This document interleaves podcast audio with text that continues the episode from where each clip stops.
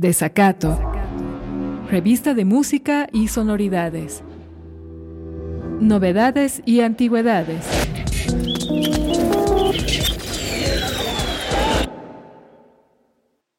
Esta sección parte de la revista Desacato, que está incluida en un título que se llama Antigüedades y Novedades, tratará de un montón de elementos, noticias, ideas, innovaciones, trabajos, proyectos relacionados con la música y con el trabajo en el sonido.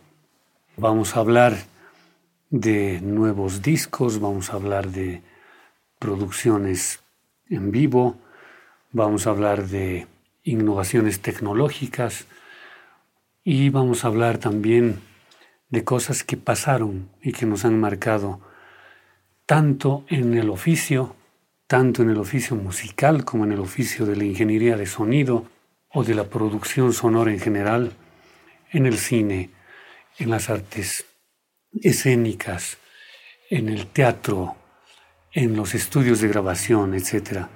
Vamos a tocar temas históricos, vamos a tocar temas que nos han formado y que todavía nos siguen sorprendiendo.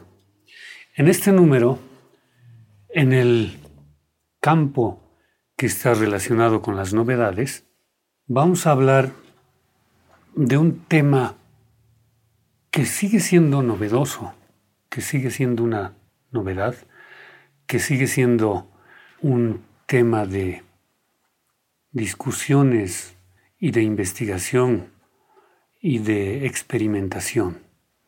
Se trata de la energía, de las energías naturales, como impulsoras para hacer música, para generar sonido, sin que medie la mano humana.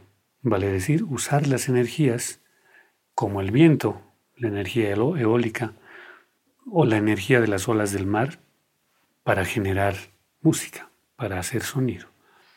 Resulta que les digo que esto no es una novedad, puesto que mucho antes del siglo XX, en un libro que se llama Viaje a Italia, Charles de Montaigne se detiene de pronto en los jardines de la villa de Este, en Tivoli, y describe con mucho detalle un órgano hidráulico automático que funcionaba desde 1549. Además, en el mismo jardín, otras curiosidades mecánicas con el agua y el sonido como protagonistas. Decía, se oye el canto de los pájaros por medio de flautines de bronce. Y junto a ellos se mueve un búho. Claro, el búho también mecánico, que presentándose en lo alto de la roca, hace de pronto cesar esta armonía, asustando a los pájaros con su presencia. Después los deja, los pájaros vuelven a cantar, hasta que reaparece y así una y otra y otra vez. Este tipo de innovaciones, estamos hablando de 1500 49, es decir, de los años 1500, y que se han estado haciendo desde muchísimo antes. Estos estudios, investigaciones, curiosidades, esto de meterse a las bibliotecas a investigar, a buscar, a leer, nos lleva en este caso hasta la antigüedad, hasta Bizancio, hasta Alejandría, donde se hacían imitaciones de árboles, de plantas, de flores, se construían objetos con un ingenio automático capaz de producir, en el caso que nos toca, música. Por lo tanto, estamos hablando de cosas que no son precisamente una novedad.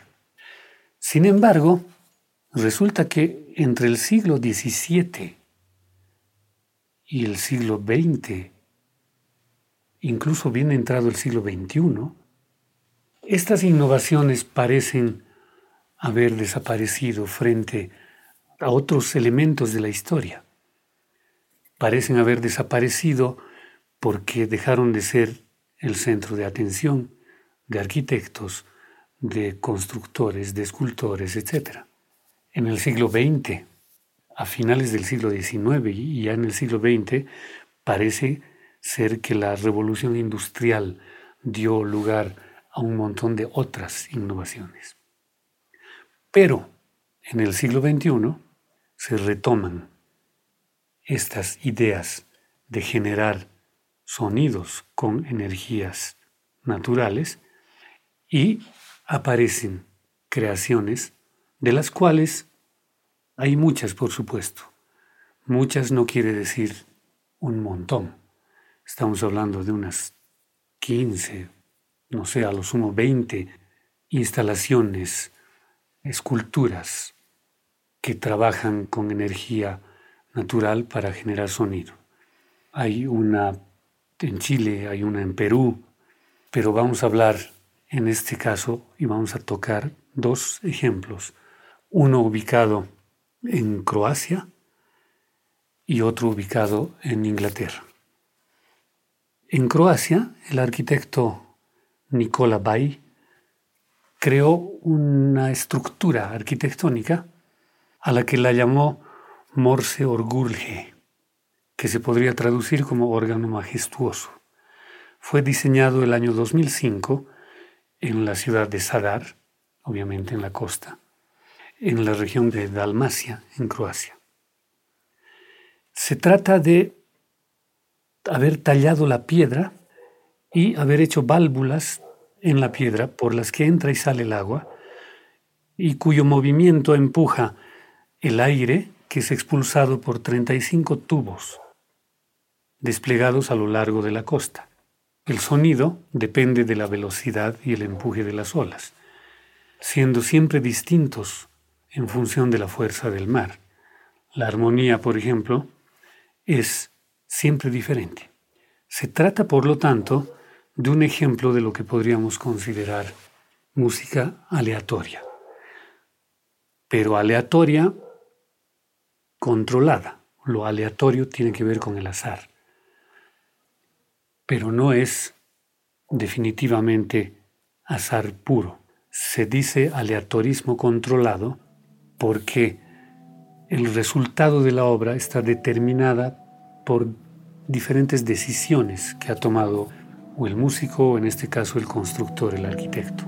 Por ejemplo, el tamaño de los tubos, que va a determinar siempre las mismas alturas, pero no en el mismo orden, ni con la misma intensidad, etcétera, etcétera. Ahí está lo aleatorio en este caso.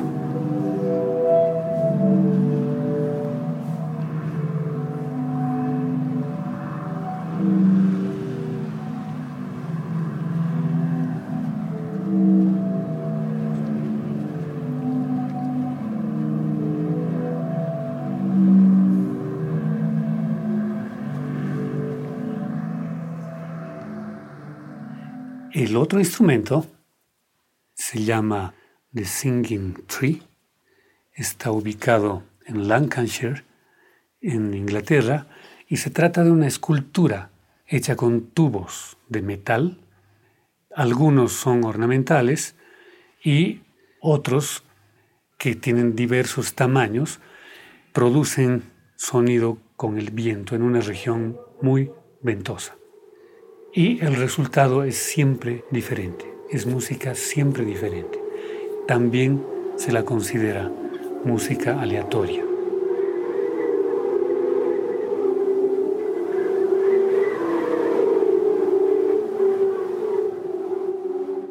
Se hizo un intento de hacer un instrumento, un objeto en nuestra ciudad hace desde hace muchos años y lamentablemente intentar explicar de qué se trata a las autoridades, por muy buenas personas que sean, es una tarea complicada.